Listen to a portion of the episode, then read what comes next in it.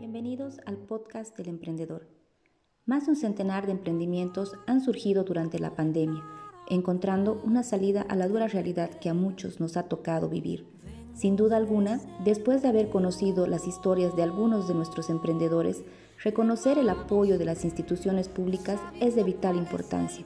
Por ello, en este episodio vamos a contarles cuáles son las acciones que desde el gobierno municipal de Cercado se han implementado en apoyo a los emprendedores. La licenciada Marcela Chamas, jefe de la Unidad de Competitividad y Emprendedurismo del Gobierno Municipal, nos hablará de los programas y convenios ejecutados en bien de un sector resiliente como lo es el sector emprendedor. Donde se les eh, da a los emprendedores la opción de poder realizar algún emprendimiento o incluso a, aquellos que ya tienen algo, digamos, más formal, ¿no?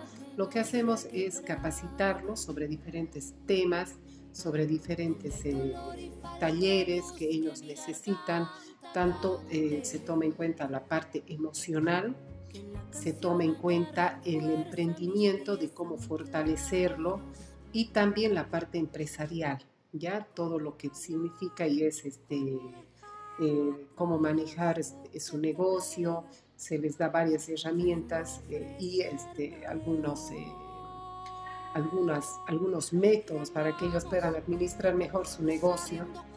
se les da esas capacitaciones, esos talleres y también tienen opciones a ingresar incluso a la incubadora.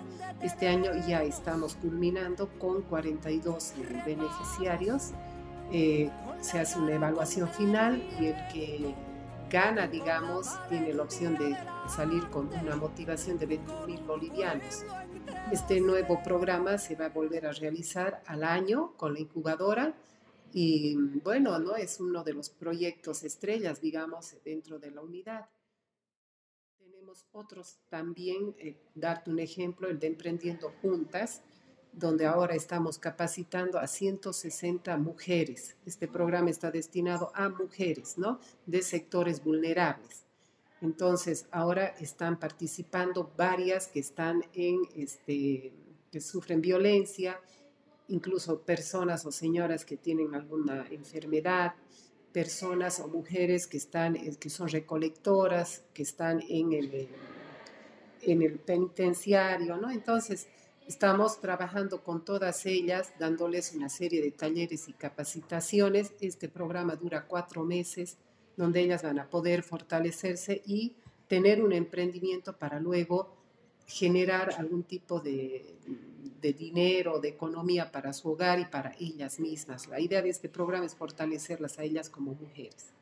Estamos también trabajando ya con personas, te decía, adultas o que aquellas, aquellas que se han jubilado, de repente ya no tienen otra opción de trabajo y que también han dejado de lado algún eh, sueño o algún eh, emprendimiento anterior por, serios, eh, por serias razones, ¿no? Entonces ahora se les está dando ese espacio para que ellas o esas personas mayores, mayores puedan salir adelante, ¿no? Y puedan tener algo que hacer en este momento de su vida. Mañana arrancamos también con talleres para los jóvenes.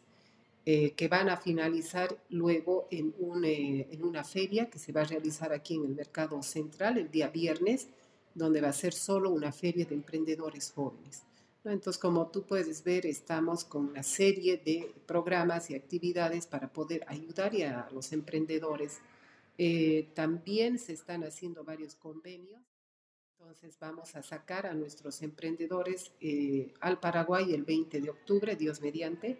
Los vamos a llevar para que puedan este, participar en una feria donde van a poder exponer y vender sus productos. Y como esos, varios convenios que también se están formalizando. De qué licencias debe tener.